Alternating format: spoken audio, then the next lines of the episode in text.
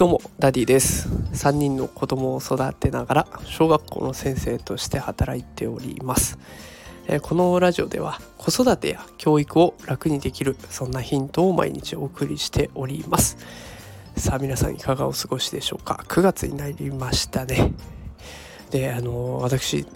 コロナの陽性反応になりまして陽性反応を受けまして今自宅待機中でございます。あの比較的ね症状が軽いので良かったなと思いつつ、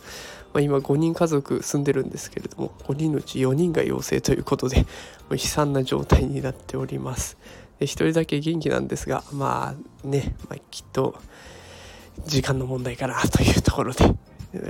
大変な日々を送っておりますので、まあ、こうやって小声で放送しているわけでございます。皆さん健康にはくれぐれもご注意してください。やっぱりねあのコロナは風邪だみたいなことを聞きますけれどもなったらなったで、熱が出て結構しんどかったです。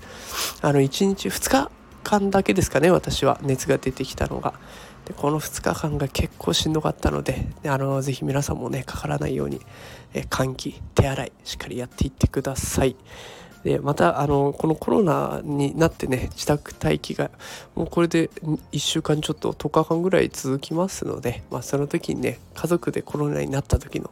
こういうものがあったらよかったよとかこういうのを用意しとけばよかったよみたいなことを放送できればなと思っております。まあ、隙を見てこうやって収録して放送していきますが、まあ、たまにはね収録できない時もあるかもしれません。もしあのコメント欄などでコロナどんな感じですかとかあの聞きたいことあったらぜひコメントください。そしたらねそれに応じて放送しやすくなるというかあのこう的を絞ってね短期決戦で収録できますのでもしコメントいただけるようだったら嬉しいなと思っております。